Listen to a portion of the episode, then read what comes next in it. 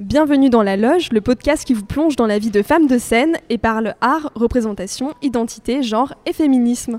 Je suis Lola et aujourd'hui nous sommes dans La Loge de Virginie, alias Lamivé. Bonjour, bonsoir.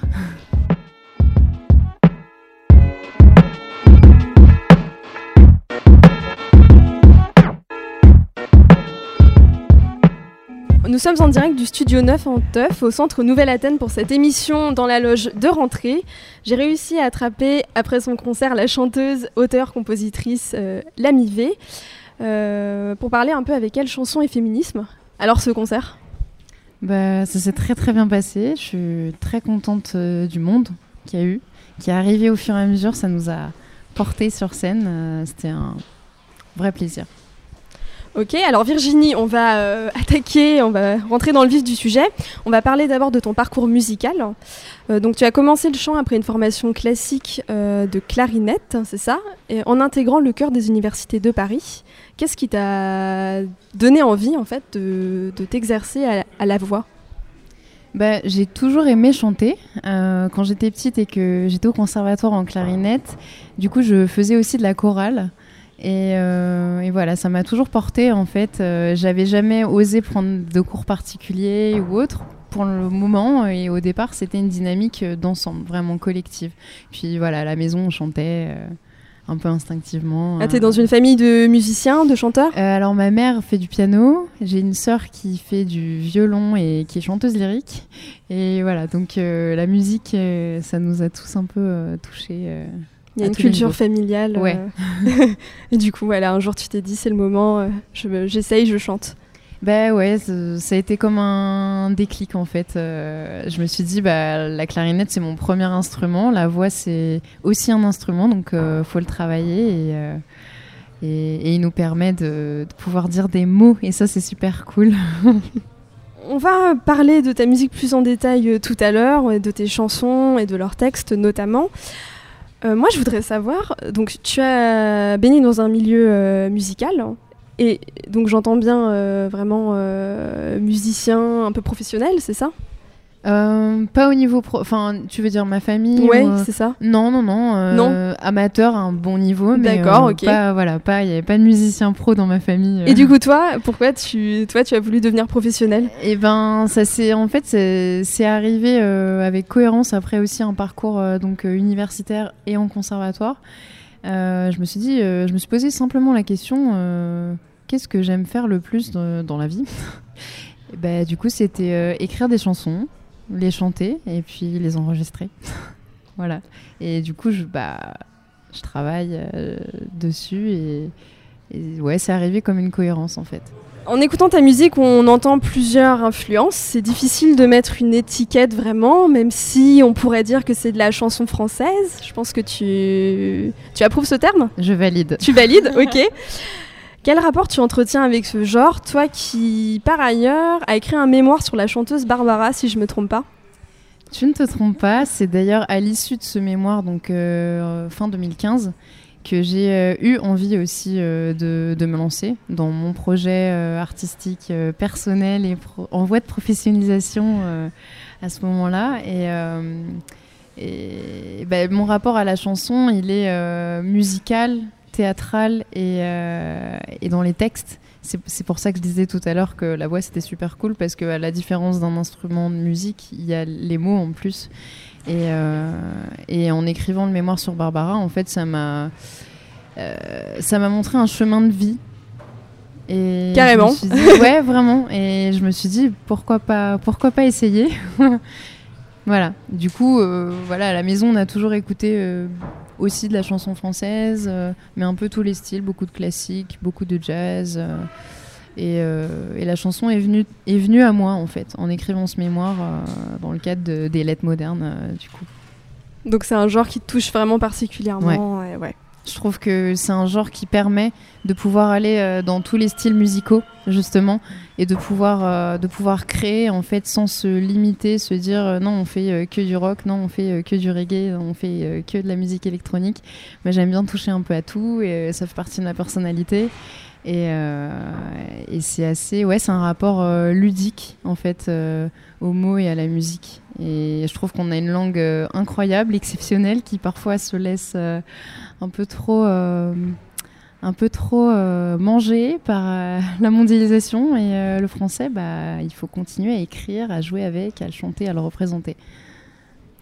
On, va, on va maintenant se pencher sur tes chansons et sur les textes notamment. Donc tu les écris, comme on l'a dit un petit peu plus tôt. Tu les mets en musique, hein, tu composes la musique et tu les interprètes. à quel moment tu as commencé à écrire tes propres chansons? Je pense que la, alors euh, si on va dans l'enfance, la toute première chanson elle remonte à toute, 8 toute première ans. chanson. Voilà, j'avais 8 9 ans et c'était avec ma grande sœur d'ailleurs qui bah, qui fait du, lyrique euh, maintenant. Euh, voilà, on s'était mis au piano et puis on avait improvisé la musique et j'avais écrit les paroles. Et ensuite, en fait, ma première chanson, disons pour ce projet, euh, ouais, c'est en 2014. En 2014, euh, à son contact aussi de, ma sœur, parce qu'elle chantait avec moi au départ sur ce projet. Et euh, voilà, donc je dirais 2014 la première chanson. Donc il y a 4 ans à peu près. Voilà. Et là maintenant tu as une écriture régulière. comment, ça se, comment ça se passe dans le processus d'écriture?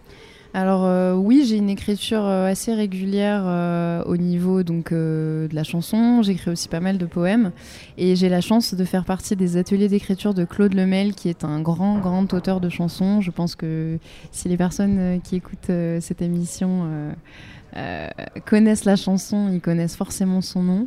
et donc, en fait, avec Claude et le groupe d'auteurs, on se voit toutes les deux semaines. Et toutes les deux semaines, on a un sujet d'écriture euh, pour la chanson. Donc en gros, toutes les deux semaines, j'ai une nouvelle chanson. Donc c'est plutôt ouais, cool. ça fait un bon rythme. Euh, ouais, c'est assez productif.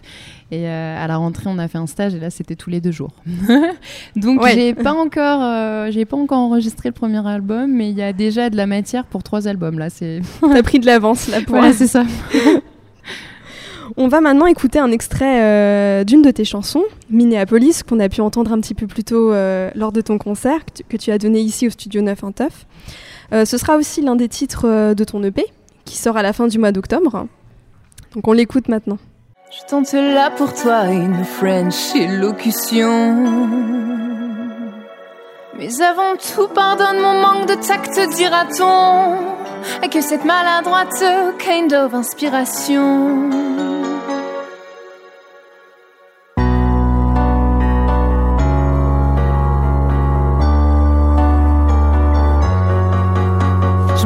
Pour te faire imaginer d'où je viens. Pourquoi Véro m'a laissé seul sur les sides soudain? Mais avant toi, j'ai croisé Sancho sur mon chemin. Je me suis dit que ça pouvait peut-être intéresser quelqu'un.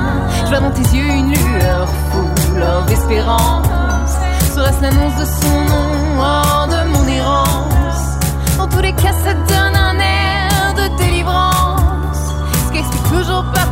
Suis arrivée en France. Débarque de Minéa,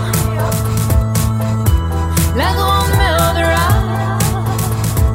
Puis ici, ça donne du vice.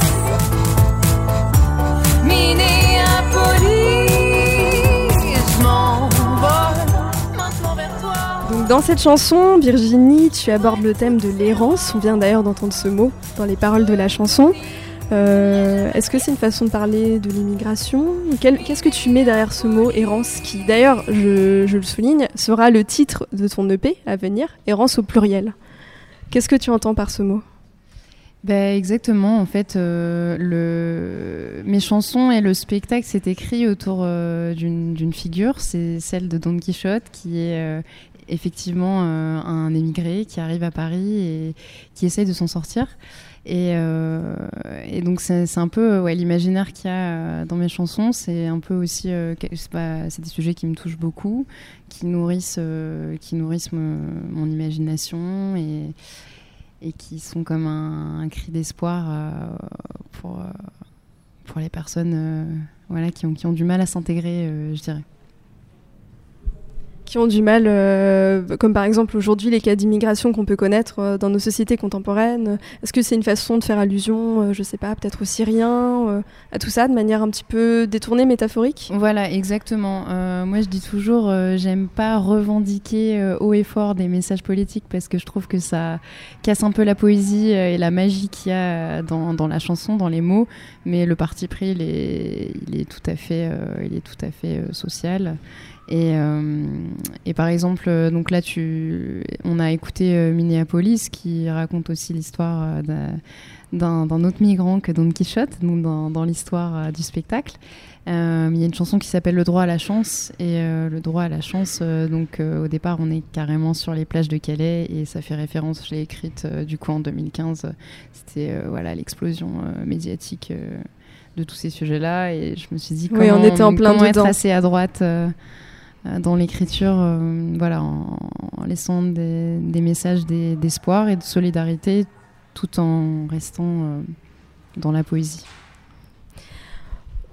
On va parler maintenant de la façon dont tu composes peut-être la musique plutôt, plutôt que sur les textes, encore que c'est certainement très lié.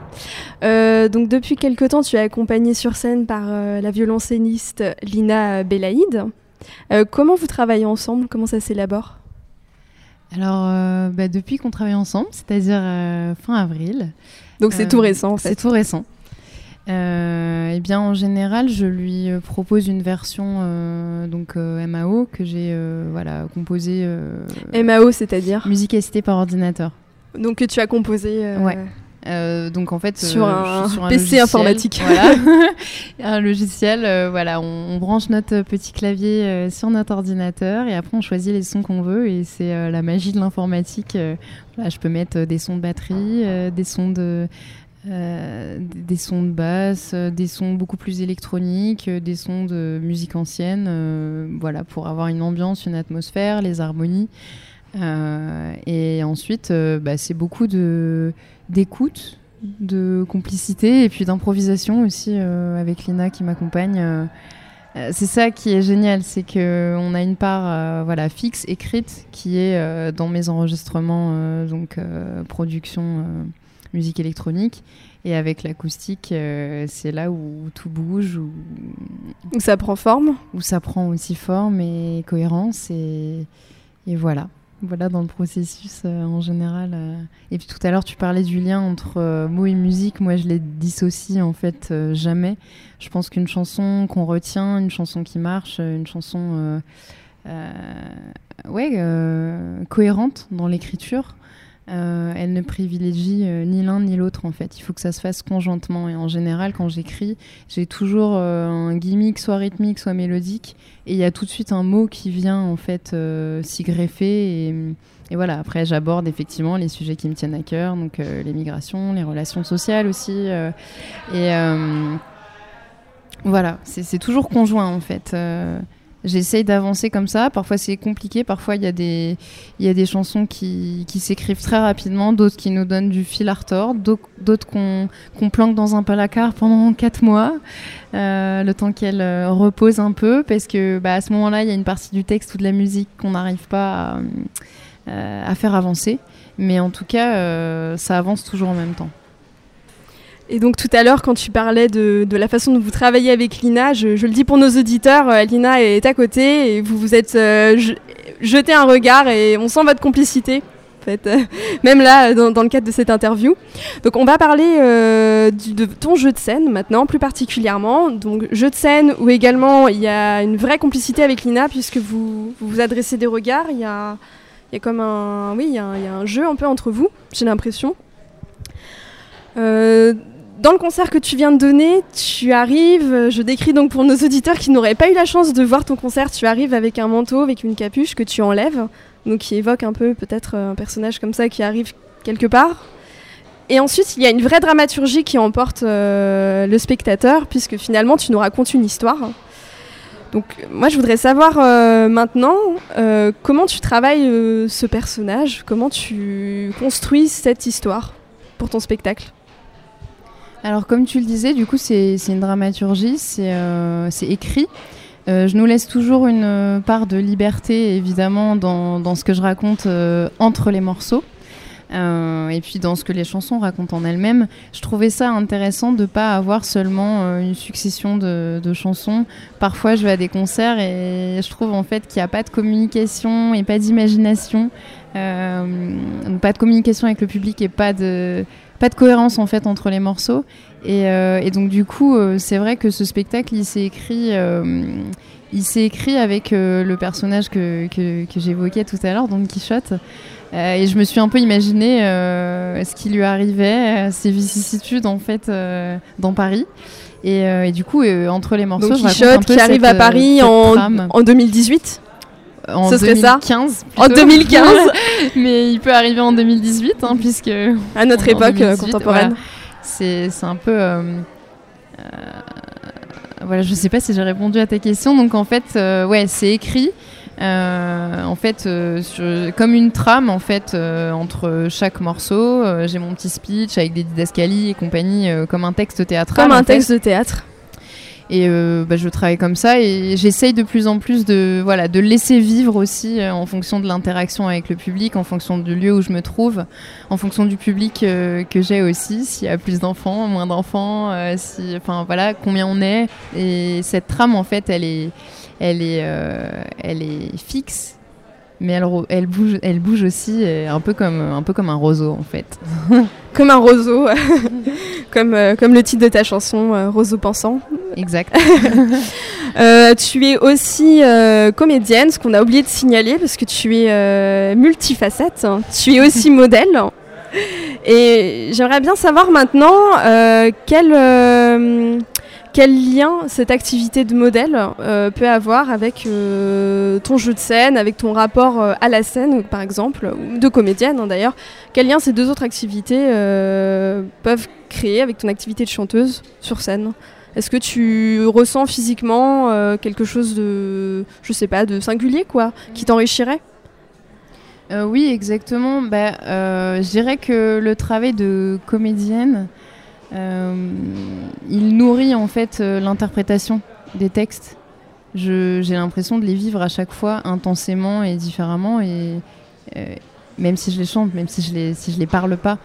Euh, et puis aussi, euh, dans, voilà, dans ma trame, en fait, je- j'essaye vraiment de mettre dans un, dans un univers qui raconte, euh, qui raconte une histoire. Et le théâtre, c'est aussi fait pour ça, pour nous raconter des histoires. Euh, mon activité de modèle, euh, je peux dire qu'elle me sert euh, pour les photos, pour les images. C'est tout bête, mais en fait, la manière de capter la lumière sur le plateau ou en studio ou autre, c'est vrai que ça, ça donne des réflexes. Et ça, c'est plutôt cool. Euh, Ouais, c'est, ça fait partie aussi de l'activité ça fait partie aussi de d'une chanteuse, et du métier. Et du métier, oui, voilà. en tout cas, ouais. C'est comme tu dis, c'est un peu. euh, je suis un peu un caméléon. J'aime bien ce- cette image. Et, euh, et toutes mes activités en fait nourrissent mon projet. Le sexisme dans le milieu de la chanson, tu le connais ou tu le connais pas? Euh, oui, Ah c'est une très bonne question. Parce que bah, il y a pas longtemps, euh, j'ai reçu une, euh, une proposition pour être choriste dans un projet. Euh, et Jusque-là, ça paraît normal. Jusque-là, tout va bien. Et en fait, euh, la personne s'intéressait plus de savoir si la choriste était sexy, euh, jolie, euh, voilà, si, si- si elle paraissait bien à l'image ou sur scène, que euh, comment elle chantait. On m'a pas demandé Ah oui. ma tessiture, on m'a rien demandé en fait. Et du coup, quand j'ai vu l'annonce et que j'ai échangé quelques euh, mails avec la personne, euh, je lui ai vite fait comprendre que c'était pas possible. Euh, je suis d'accord que l'image, enfin on en parlait, hein, l'image a, a une importance euh, cruciale aussi de- Oui, dans fait un partie projet. du métier. Mais qu'on te demande euh, d'abord, euh, voilà, choriste sexy, c'est pas choriste alto, soprano, ouais, c'est choriste sexy. Ah, Il y a un truc qui, voilà, en tant que femme, Ouais, qui passe peu, pas, ouais. ouais. Merci euh, Virginie. On, on va s'arrêter sur, euh, sur ce petit euh, coup de gueule peut-être, hein, parce que bon, une chanteuse est là pour chanter. Faut-il le rappeler, mais on peut le faire ici, on va le rappeler dans, dans la loge. Euh, merci beaucoup. Donc, euh, ton EP sort à la fin du mois d'octobre. On peut le commander en pré-vente euh, sur ton site et le recevoir dans notre boîte aux lettres, hein, si j'ai bien compris. Ou alors, on peut aussi le commander à la fin de tes concerts, toujours en pré-vente. Euh, tu as deux clips en préparation pour cette année scolaire. Merci de nous avoir écoutés. Vous êtes... Merci à toi. Merci Virginie. Merci à nos auditeurs. Vous êtes sur la radio du 9, en direct du studio 9 en Teuf. Et on vous dit à très vite dans la loge.